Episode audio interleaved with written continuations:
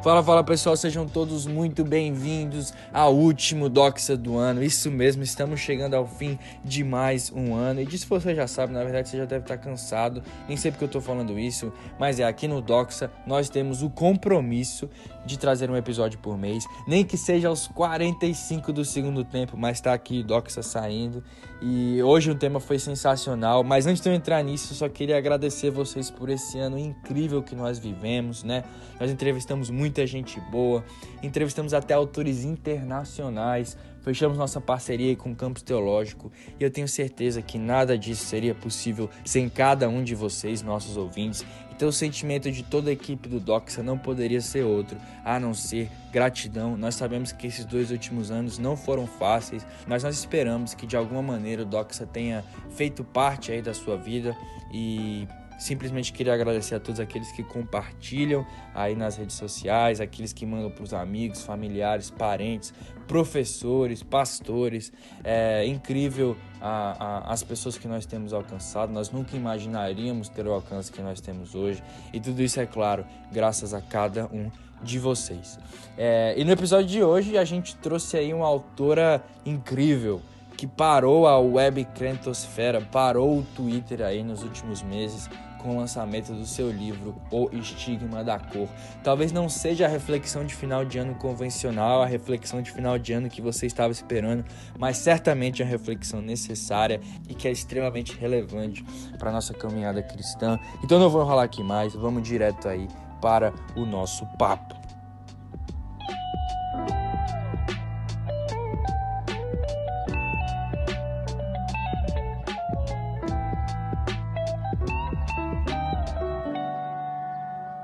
Pois é, pessoal. Então, antes da nossa convidada de hoje se apresentar, primeiro eu queria dizer que me acompanhando e me ajudando nessa grande entrevista é, está aqui comigo Matheus Ávila. Dá o seu salve aí, Matheusão. Fala pessoal, aqui é o Matheus. Estamos aqui mais uma vez para falar de um livro que foi uma leitura muito agradável e muito importante para minha vida também. E eu acredito que vai ser uma leitura muito boa para vocês também. E a nossa convidada de hoje, Jacira Monteiro, belíssimo sobrenome que você tem, tá? Não é porque eu tenho o mesmo sobrenome que eu tô falando, mas belíssimo sobrenome o seu, Jacira. Você que é twitteira, tá na minha bolha do Twitter pelo menos, e agora autora do livro Estigma da Cor. É um prazer te receber aqui no Docs. Oi, pessoal. É uma alegria enorme estar aqui com vocês, né? Sou a Jacira, Jacira Monteiro, autora do Estigma da Cor, e eu acho que vai ser bem legal, bem especial falar sobre esse livro aqui com vocês. Jacira, eu sempre falo com meus amigos, aqui fica uma dica para você, ouvinte do Doxa. Quer entender um livro? Entenda o contexto do autor. Então, Jacira, por favor, conte um pouquinho da sua história. Você que não é original do Brasil, né? Você que é guinense. Então, conta um pouquinho mais sobre você. E eu acho que essa é uma ótima maneira da gente começar o nosso papo. Bem, eu nasci em Guiné-Bissau, né, um país do continente africano. Vim ao Brasil quando eu tinha sete anos de idade e amanhã eu completo 24 anos. Então aí, eu estou, parabéns, eu vivi parabéns. mais tempo, obrigada, vivi mais tempo aqui no Brasil do que no meu próprio país, né? E no meu país é da África é, Ocidental, né? A maioria das pessoas são negras. Quando eu vim ao Brasil, eu senti a diferença, né? De tratamento, né? E também de pessoas muito diferentes de mim, ao contrário do que eu vivia em Guiné-Bissau, né? Então, eu sempre vi essa diferença, mas eu não sabia ao certo o que era isso. Aí, com o tempo, né, que eu fui crescendo, né, quando eu fui virando adolescente, que eu fui estudando um pouco mais sobre isso, sempre à luz da Bíblia, né? Olhando pela Bíblia, o que, a Bíblia dizia a respeito dos seres humanos, a respeito das culturas e tudo mais. E é, eu fui entendendo melhor, é, estudando sobre a história da escravatura, estudando mais ou menos o contexto, né, que levou os negros a serem discriminados da forma como são. E isso sempre me chamou a atenção, mas eu não tinha coragem de falar sobre esses assuntos, né?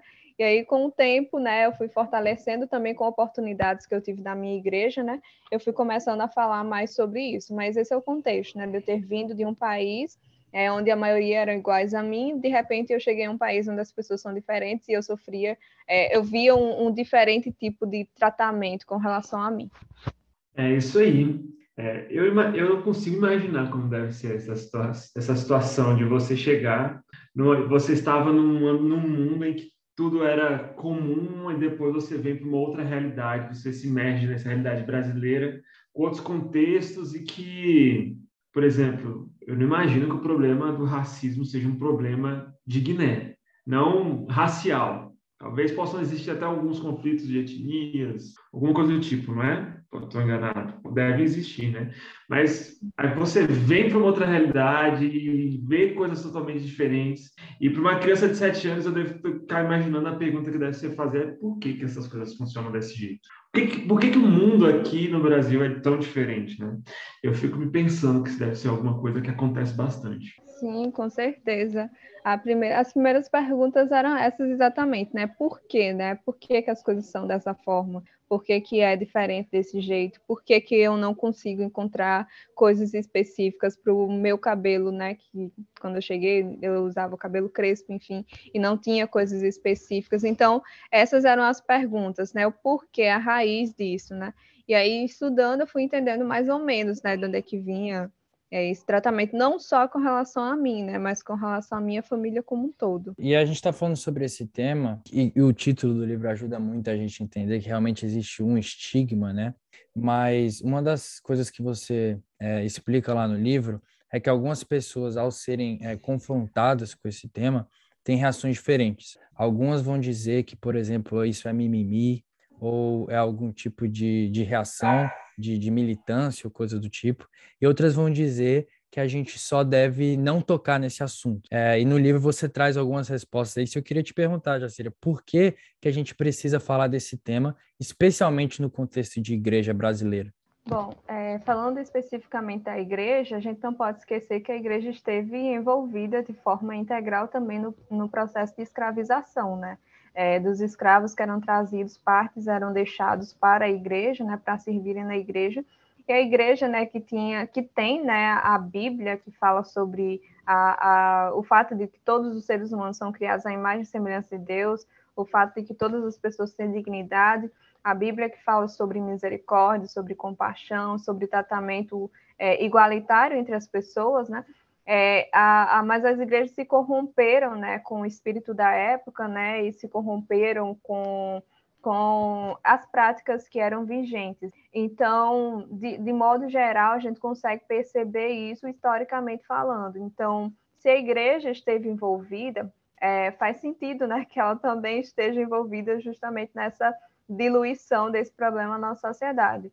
Esse é um dos primeiros pontos. O segundo ponto é justamente por causa dos mandamentos de Cristo, os mandamentos que são vistos a partir da Bíblia, os mandamentos comunitários, porque nós cristãos nós temos realmente é, a visão bíblica, a, a, o conceito é, que realmente permite com que as sociedades fluam, né? Que, que haja harmonia na sociedade, né? A partir das leis do Senhor. A gente percebe isso de forma muito clara na sociedade israelita, né? Das leis que Deus dá a Israel e que isso fazia com que essa sociedade ela funcionasse de modo muito mais coeso, de modo muito mais compassivo, de modo que ajudasse, que integrasse as pessoas que eram naturalmente excluídas pelas outras sociedades. Então, na comunidade do Senhor, trazendo agora para o contexto de igreja, trazendo para o contexto de corpo de Cristo, nós devemos viver de forma comunitária, de forma harmônica.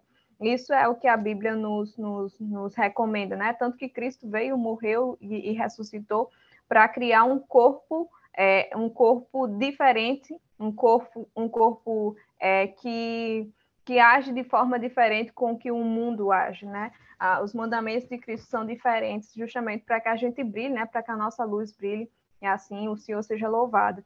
Então, dessa forma, a gente tem essa, essas duas questões, né? tanto por causa do envolvimento histórico da igreja nessa maldade do, da escravatura, dessa chaga né, aberta que existe na sociedade brasileira, quanto é, justamente pelo, pela questão moral mesmo da coisa, pelo que a gente aprende de Cristo nas Escrituras. Muito bom. É, Jacira, queria fazer uma perguntinha é, sobre a origem do, do nome do livro, que é um nome, acho que um nome que eu imagino que muita gente que escreve sobre assunto queria ter essa sacada, porque esse nome ele é, ele é muito inteligente. Qual a origem do nome e o que, que você quer dizer com o estigma da cor? Né? E, e outra pergunta depois. O estigma da cor é um livro cristão ou ele é um livro uma, escrito por uma cristã, mas ele é maior do que tudo isso? Bom, o título eu tirei de uma entrevista que teve em 1967 é, pela BBC News. Eles estavam fazendo uma entrevista com o pessoal que estava lutando pelos direitos civis dos negros, né? E aí um dos entrevistados foi o Martin Luther King. É, aí o entrevistador perguntou, fez várias perguntas para ele, né? E uma das perguntas foi qual é a diferença é, do negro e de um branco pobre, né? Essa é uma pergunta que não apenas foi feita a Martin Luther King, mas que é feita, inclusive, até os tempos atuais às pessoas né, que lutam pelos direitos dos negros. Toda vez pergunta-se isso. E aí o Martin Luther King, ele inteligentemente responde dizendo que existe um estigma da cor sobre o negro. E aí ele explica, né? Ele diz que é, mesmo o branco pobre, o preto pobre, o preto ainda está em um escalão menor pelo fato de ser preto, pelo simples fato de ser preto. E ele explica é, de onde vem esse estigma, né, esse preconceito, esse, essa discriminação, essa, essa, é, esse preconceito, né, de, de forma mais específica, né? E aí ele fala que esse estigma vem justamente pelo fato de que de todos os imigrantes que existiam nos Estados Unidos, nenhum deles havia sido escravizado por tanto tempo quanto os negros. E aí se criou esse conceito justamente toda a ideologia racista, né, que foi criada durante o período da escravatura, de que o, o, o negro ele era é, inferior. Então, nesse sentido, esse estigma está sobre o negro, esse estigma da pessoa inferiorizada, dessa pessoa que não pensa, dessa pessoa que não tem capacidade para estar em liderança, dessa pessoa que não tem capacidade de raciocínio. Então, esse estigma está sobre nós. Simplesmente o fato de alguém me ver, alguém já pensa a, a, mesmo sem querer, nem sempre é consciente, né? Mas existe esse estigma da cor em cima das pessoas negras. Então, nesse sentido, é, dessa entrevista né, com Martin Luther King, que eu peguei o título. E o livro não é apenas para cristãos, não é um livro igrejeiro, né? É, é um livro de uma cristã para a sociedade, porque o racismo não é de domínio de, de, de partidos políticos especificamente. Esse assunto, o racismo, não é de domínio de partidos políticos. Os partidos políticos, eles fazem sim algo pela sociedade é, com relação a essa temática, mas nós, enquanto igreja, também devemos e podemos fazer algo com relação a esse tema. E não apenas a igreja, mas todo é, o racismo é um assunto da sociedade como um todo. Os políticos fazem o que podem para poder dirimir o racismo, a igreja faz o que pode, as ONGs fazem o que podem, cada aspecto da sociedade vai fazendo algo justamente para que a gente tenha uma sociedade mais harmônica. Então, nesse sentido, no meu livro, O Estigma da Coisa, estou falando de uma pessoa dentro da igreja, de uma pessoa que ama a igreja, de uma pessoa que está servindo a igreja, de como é que nós, enquanto igreja, podemos nos posicionar com relação a esse tema. Mas, no caso, o meu público é, é, com quem eu quero falar, com quem eu já converso, tanto nas minhas redes sociais, é com pessoas cristãs e pessoas também não cristãs. Eu quero que os não cristãos, as pessoas que não, não servem a Cristo, também entendam o que é que um cristão pensa a respeito do tema, à luz da Bíblia. Nossa, muito bom. E um tempo atrás eu estava olhando uma lista de, de 10 livros sobre a pobreza que todo mundo deveria ler para entender mais. Eu tenho uma aula, eu vou ter uma aula semestre que vem na faculdade sobre isso. E aí eu peguei, já fui tentar dar uma olhada nos livros que eu já podia ir lendo e tal. É, e numa lista do New York Times, é, tava ninguém mais, ninguém menos que Tim Keller com seu livro Justiça Generosa. Então foi muito impressionante ver assim um cristão se tornando referência num tópico tão importante, tão relevante. E eu acredito que lendo o seu livro ele também tem todo o potencial para servir desse tipo de categoria aqui no Brasil também. Mas o que eu queria te perguntar é que por muito tempo, a Bíblia foi usada exatamente para justificar o racismo, para justificar a escravidão e outras práticas horríveis que nós sabemos que está fora do seu contexto e que são realmente manipulações. Mas eu queria saber se você teve algum tipo de crise ao usar exatamente esses textos para falar contra o racismo e se você teve, se esse foi o caso, quem te auxiliou, se você teve algum contato com, não sei, teologia negra ou algum autor específico que te ajudou ainda assim ver as escrituras como inspiração para essa luta. Essa pergunta é muito boa e muito polêmica, né? Mas é uma pergunta muito boa, muito boa mesmo.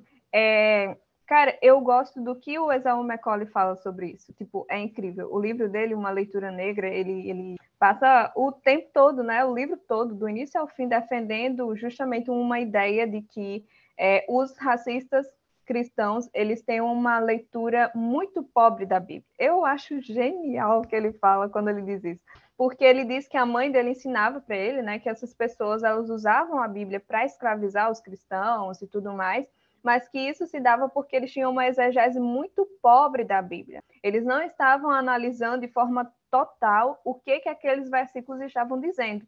E Esaú Macaulay ele reafirma que a partir do momento que os, os ele faz uma crítica, né, aos, aos progressistas cristãos, né, que não confiam na palavra de Deus como ele é um ortodoxo, né? O, o John Macaulay é um ortodoxo. Então ele fala que ele é anglicano, ortodoxo. Ele ele fala que os progressistas cristãos, ao não confiarem na autoridade das escrituras, eles estão reafirmando que os escravagistas cristãos estavam corretos na sua leitura da Bíblia. E aí ele fala que não, eles não estavam corretos na leitura da Bíblia dele. Eles tinham uma exegese pobre, por isso que eles fizeram o que fizeram.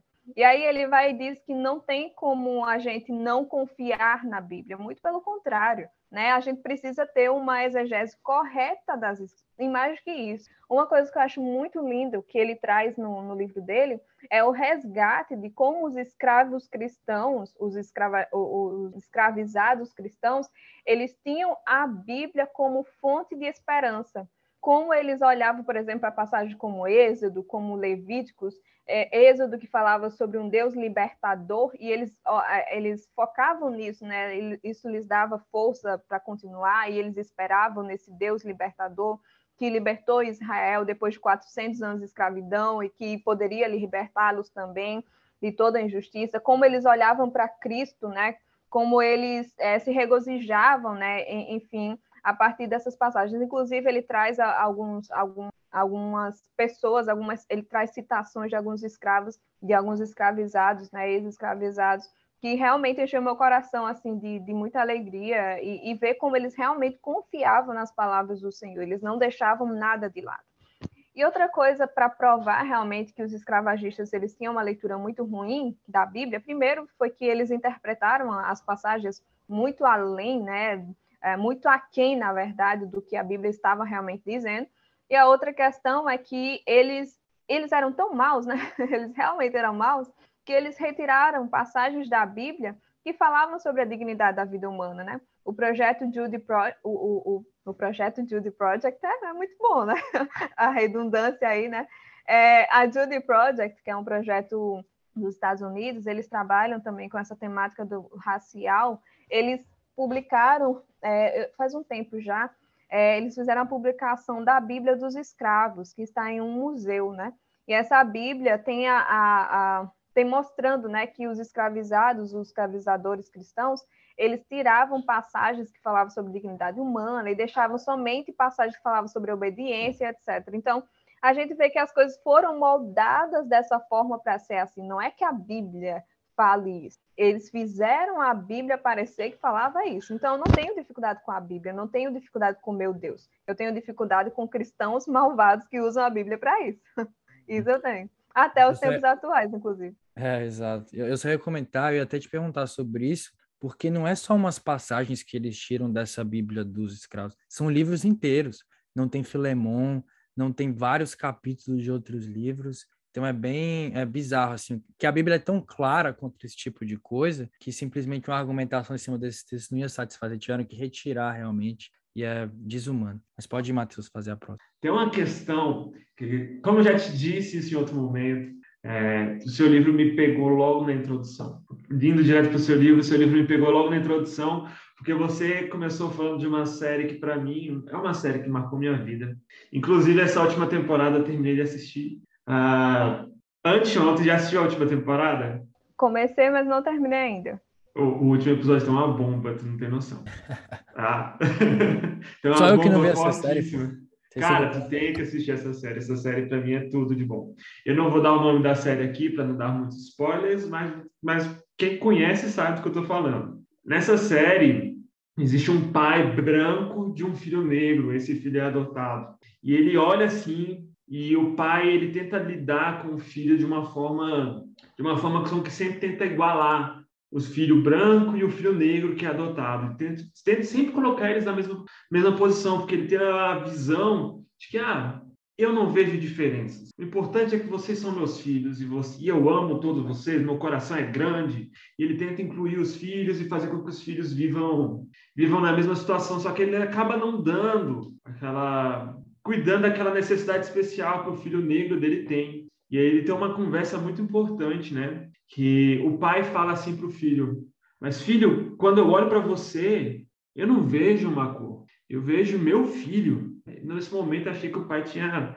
dado aquela resposta que deixava o filho sem resposta, né? Mas o filho deu uma outra resposta para o pai. Então você não me vê de verdade, né? E você faz essa pergunta: você realmente me vê?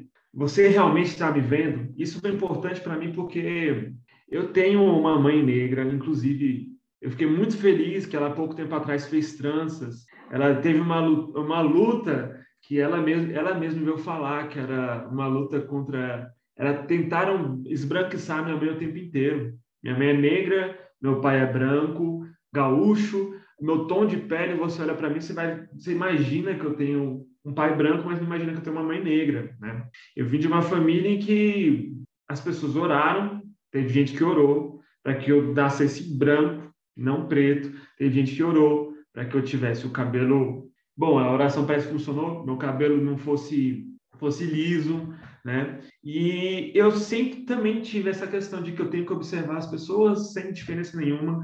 E aí eu vejo você citando isso tudo, falando sobre esse nosso possível daltonismo. Aí eu pensei, cara, será que eu vejo minha mãe? Aí, será que eu vi minha mãe? Porque minha mãe, ela quando ela, antes quando ela se juntou com meu pai, ela tinha um cabelo black power. Depois ela começou, eu passei minha infância inteira vendo minha mãe com o cabelo alisado. Hoje, nesse dia 16 de dezembro, minha mãe voltou a fazer trança. E ela está radiante mais uma vez. E ela quer permanecer sempre levando assim essa coisa que parece que por muito tempo ela lutou contra, que a sociedade parece não aceitava ela por ser negra. E eu fiquei com essa pergunta: será que eu estou me vendo? Né? E você faz esse desafio para o Brasil, para as pessoas que vão ler o livro: você, será que você me vê? E esse é um desafio muito importante. E nesse desafio de ver as pessoas e te ver, eu queria pedir para você falar um pouco sobre o problema desse daltonismo, entre aspas, que existe, que não enxerga diferenças, e como essa aparente solução não é solução de forma nenhuma para a nossa sociedade. Pois é, é, as pessoas tentam sempre a solução mais fácil, mais cômoda, né? É muito mais fácil eu dizer, ah, todo mundo é igual e tal, e, e pronto, tratar todo mundo com, não percebendo né, as necessidades específicas de cada pessoa. Porque a graça criativa de Deus foi, foi Deus, né, em sua perfeição, em sua infinitude e tal, que planejou fazer as pessoas de forma diferente. Foi Deus quem, quem, quem criou as culturas diferentes, foi Deus quem criou a, as línguas diferentes, foi Deus quem criou os povos diferentes. Inclusive, segundo a Bíblia, né, Apocalipse João tem uma visão dos céus, né, do novo céu e nova terra, e segundo a palavra de Deus, as nossas diferenças, as diferenças culturais, as diferenças étnicas, as diferenças de língua, vão permanecer na eternidade, vão permanecer do outro lado da eternidade. Então, nesse sentido, as nossas diferenças não devem ser evitadas. Né? Evitar as nossas diferenças, na verdade, pode revelar é, muita coisa do nosso coração, né? Mas a grande questão é que nós somos iguais em valor, sim, todo ser humano é igual em valor, porque nós somos imagem e semelhança de Deus, mas não, nós não somos iguais na sociedade. A sociedade não trata as pessoas de forma igual. É, esse é o fato. É por isso que não pode se crer no daltonismo ou achar que faz sentido o daltonismo, porque a sociedade não trata as pessoas de forma igual. Existem desigualdades na sociedade. É, então, nesse sentido, nós precisamos olhar quais são as necessidades específicas de cada pessoa, quais são as necessidades específicas de cada povo. As pessoas brancas não foram escravizadas no Brasil por mais de 400 anos. Isso não infere, por exemplo, na vida das pessoas brancas, na, na transitividade das pessoas brancas pela sociedade, pelas esferas da sociedade pela hierarquia da sociedade. Então, é, é, não é dessa forma que acontece com as pessoas brancas. As pessoas negras as descendentes, né, os afro-brasileiros aqui presentes, têm um, uma, um histórico de, serem, de terem sido trazidos ao Brasil de forma compulsória, a partir de um tráfico negreiro, por mais de 300 anos de tráfico negreiro, construíram o país sem haver essa, essa, essa sem, sem haver o pagamento, né? Porque houve o, o, trabalho compulsório, o trabalho escravizante, o trabalho desumanizante. Houve uma ideologia racista por mais de 400 anos nesse país, rodando, colocando os negros como inferiores. Então, nós não somos vistos pela sociedade da forma igual.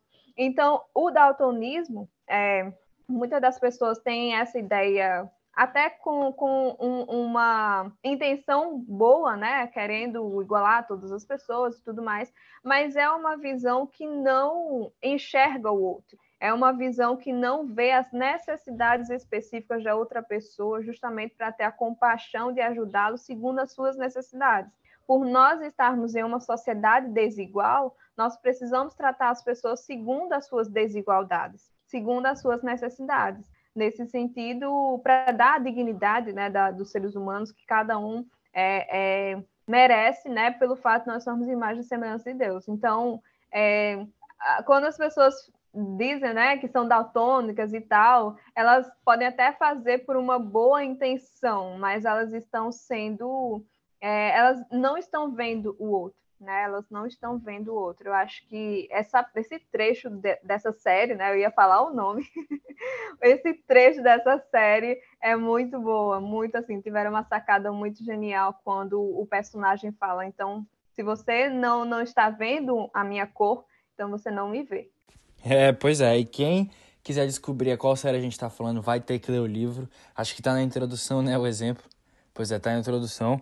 Então logo de cara já vai poder saber, matar a curiosidade. Comprem o livro da Jacira na Amazon ou em qualquer outro lugar que esteja disponível. Eu vou botar o link na descrição. Mas Jacira, agora pensa nos nossos ouvintes, talvez alguém que não é cristão ou talvez não conheça mesmo, o que é qual a relevância dessa tal doutrina cristã aí da Imago Dei? O que, que significa isso? O que, que significa nós sermos feitos à imagem e semelhança de Deus? E como isso se relaciona com o dever de cristão de ir contra o racismo, né? E de lutar contra esse mal que ainda está estruturado na nossa sociedade. Sim. É, então, na Bíblia, quando a gente começa no, no, primeiro livro, né, Gênesis, fala sobre a criação do mundo. Tirando aqui as discussões de ciência, etc., se Adão era uma pessoa real, se não era, enfim, tirando tudo isso, é, os primeiros capítulos falam sobre a criação, né, sobre Deus fazendo o mundo, né, sobre Deus criando o mundo. É, então, no, em Gênesis 1, Gênesis 2, fala que Deus criou todas as coisas, né? Cada dia vai criando alguma coisa, e, e no sexto dia ele cria os seres humanos. E aí há a diferença, né? Porque todos os dias, no primeiro dia, primeiro, segundo, até o dia quinto, fala que Deus criou cada coisa a sua própria, a sua própria espécie. Não, então, Deixa eu até abrir aqui a passagem, porque fica mais fácil. Então, diz que Deus criou as árvores, a sua própria espécie. Deus criou os animais, a sua própria espécie. Então, Deus vai criando cada coisa a sua própria espécie. Mas aí acontece uma diferença, que no sexto dia, Deus cria os seres humanos a sua própria imagem e semelhança. No caso, a imagem e semelhança de Deus. Essa é a diferença, porque em toda, toda a criação é feita a, a, própria espécie dela mesma, e aí a, a criação dos seres humanos é criada à imagem e semelhança de Deus. Então, nesse sentido, o que, o que, que isso significa, né? Teologicamente falando, biblicamente falando, significa que os seres humanos têm dignidade é, pelo fato de serem iguais a Deus, né? Nesse sentido, né? nós, nós fazemos o que Deus faz. Claro que é um modo muito imperfeito, né? Mas nós só fazemos o que nós fazemos porque nós é, nós aprendemos com Deus. Então nós pensamos porque Deus pensa, nós cantamos porque é, a gente tem a capacidade que Deus Deus deu a nós, né? Dizem. Então todas as coisas que o ser humano faz não é porque nós somos bonzões, nós somos a melhor da criação, não é porque nós somos a imagem e semelhança de Deus. Isso significa que nós temos dignidade, então. Então, essa doutrina bíblica, né, ela perpassa é, por justamente essa questão da dignidade e o respeito e a misericórdia que nós devemos ter com o outro, pelo fato de sermos a imagem de Deus. Então, nós devemos respeitar uma criança, porque ela é imagem e semelhança de Deus. Nós deve, devemos respeitar as mulheres, assim não, não agir com machismo, porque são imagem e semelhança de Deus. Nós devemos respeitar é, os negros, porque são imagem e semelhança de Deus, não tratando com racismo. Enfim, é, as minorias, as pessoas que não têm tanto prestígio social, devem ser respeitadas, porque são imagem e semelhança de Deus. Então, o ser humano em si, pelo fato de existir, tem dignidade é, é, inerte a si mesmo, por ser imagem e semelhança de Deus. Essa é a doutrina bíblica. E também, quando a gente vai olhar, por exemplo, na Declaração dos Direitos Humanos, começa, né, o, o, o iníciozinho da declaração começa dizendo, né, que as pessoas têm dignidade é, em si mesmas e por isso que elas têm direito à moradia, a, enfim, à saúde, etc., à educação, enfim.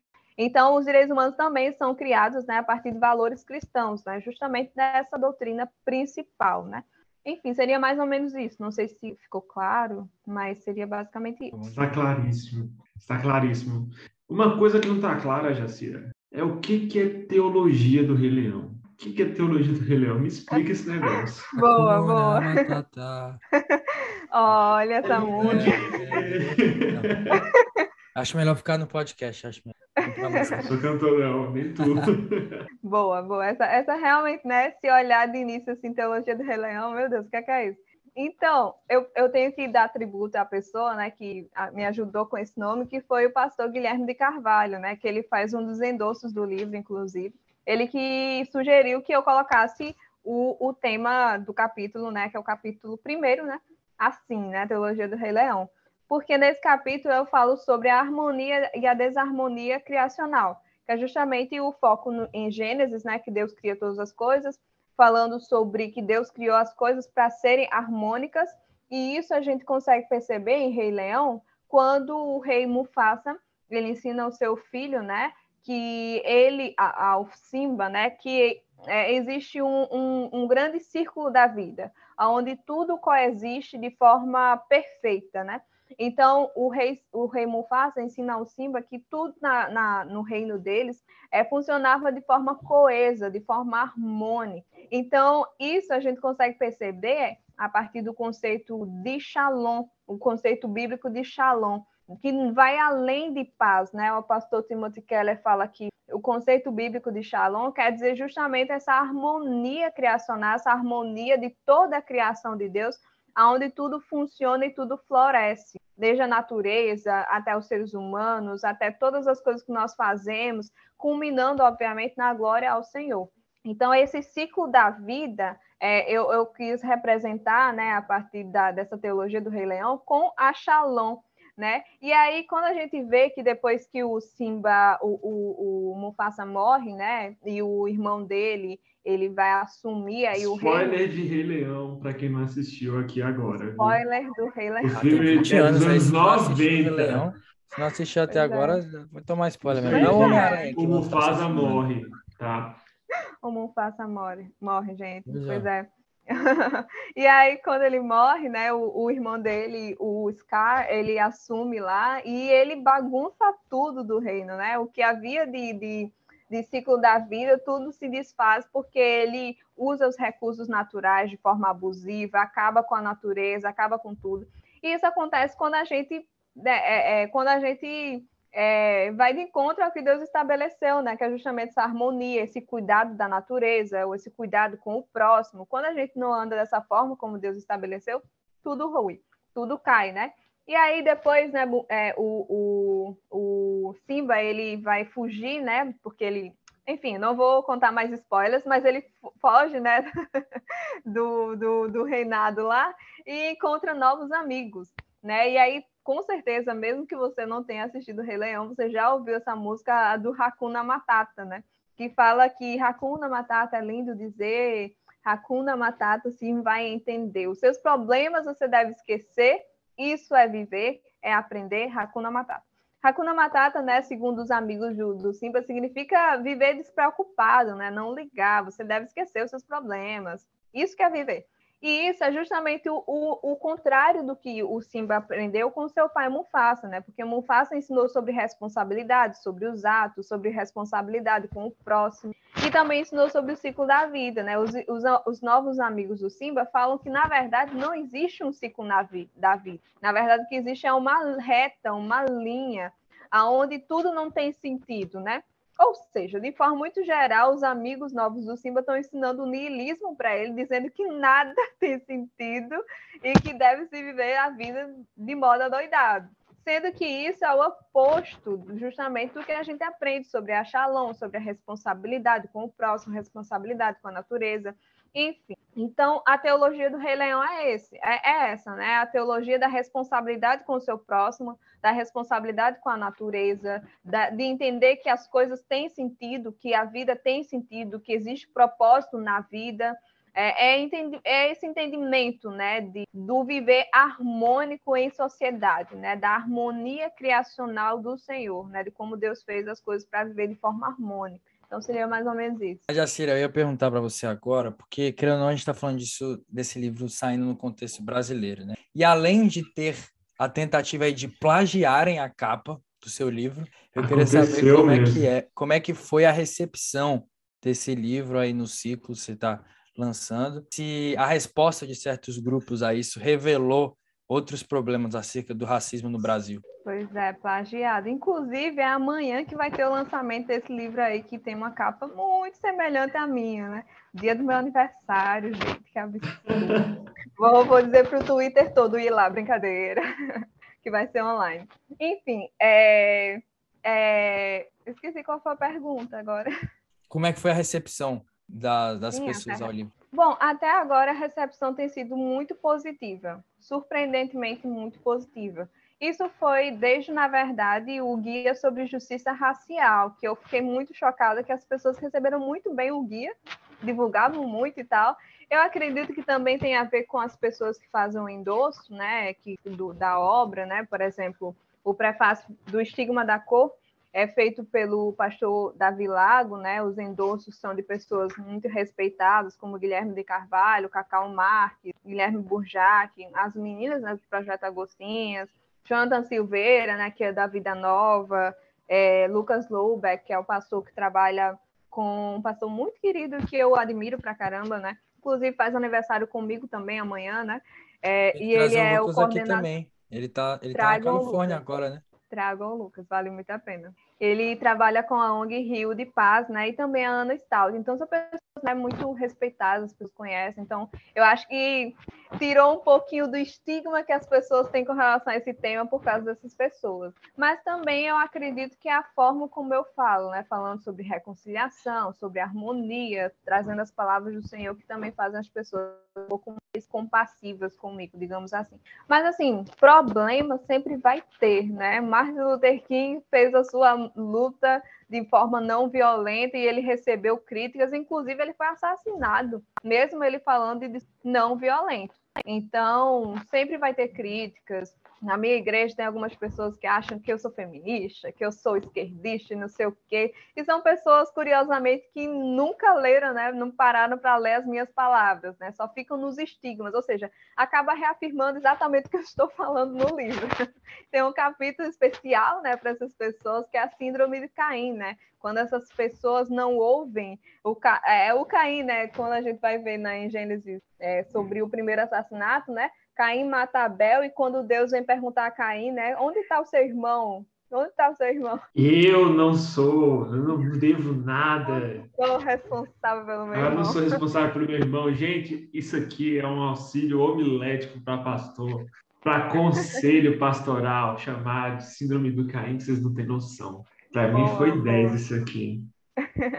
E aí essa síndrome do Caim é justamente isso, né? O não se importar com a dor do outro, né? É, eu falo no livro que é como se eu tivesse uma ferida no braço e chegasse para alguém e dissesse, ó, oh, tá doendo aqui, eu tô ferida, me ajude. E a pessoa dizendo, ah, isso é frescura sua, não, nada a ver, não tem nada a ver.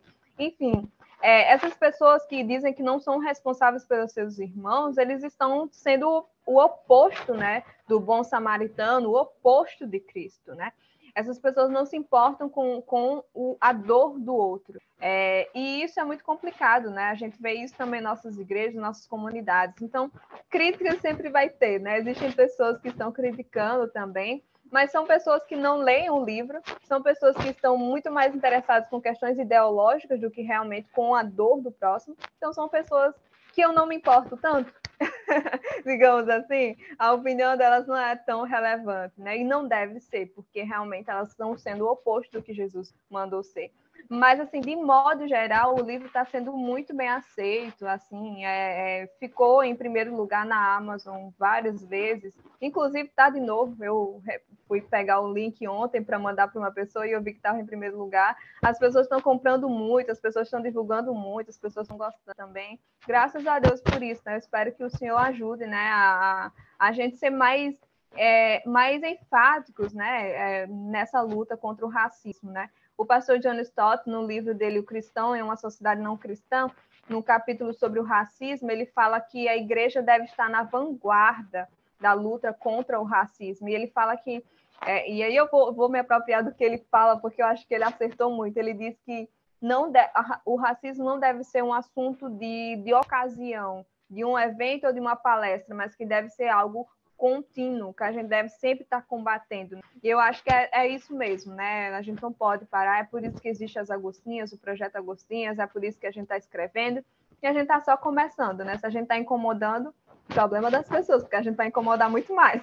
Pois é, então, pessoal, agora já encaminhando para o fim da nossa conversa, eu queria para Jacira, que a Jacira abrir esse espaço para a Jacira fazer um pouquinho das considerações finais dela aí e como a igreja hoje no Brasil, no contexto brasileiro, pode combater esse mal? Gente, eu estou muito feliz de ter é, escrito esse livro. Eu, assim, eu, eu, eu escrevi na intenção realmente de ajudar a gente de igreja a pensar sobre esse tema. É, eu falo sobre assuntos relacionados a realmente o que é o racismo, né? A gente tem várias questões conceituais, qual a diferença de preconceito, discriminação, falo sobre as mulheres de modo específico, é, justamente nessa visão aí que eu trouxe mais ampla, né? Mas permanecendo sendo bíblica, sobre essa visão da harmonia, a questão missional também da igreja, profética, da gente se conectar com o mundo, com a cultura, a partir do evangelho trago os conceitos de raiva e ressentimento, que é o sentimento natural das pessoas negras, mas como é que a gente deve tratar isso à luz da Bíblia, à luz do Evangelho, como é que a gente deve fazer para que a gente seja mais parecido com Cristo, que a gente possa, sobre a síndrome de Caim, né, que a gente trouxe, mas especificando, esmiuçando um pouco melhor, trazendo até o conceito, a questão de Moisés, né, que ao ver o seu povo sendo escravizado, quando teve a consciência disso, matou o egípcio, o que, que isso poderia significar para a gente quanto negros, a questão da colonização, enfim, eu trago vários conceitos, né, um livro introdutório, mas vários conceitos, lugar de fala, enfim, todas essas dúvidas que geralmente surgem nas debates raciais, trazendo uma luz é, sobre esses temas à luz da Bíblia. Então, é um livro que eu acredito que pode ajudar, né? Fora o, as referências, né, que eu trago, trago várias citações de teólogos e também de pessoas não cristãs, mas que eu acredito que são referências que podem nos ajudar nesse debate. Então, se você quer entender melhor sobre o racismo é, e numa perspectiva cristã, eu, eu recomendo, eu encorajo você a ler O Estigma da Cor. E é isso, bacana para sempre, né? Bacana para sempre. Jacira, não sei se você tem três nações ou quatro: brasileira, Guiné-Bissau, tuiteira, né? Do país Twitter. Sim, sim, sim, meu país ele Twitter. Tem, ele tem a alma de Wakanda. É sobre isso.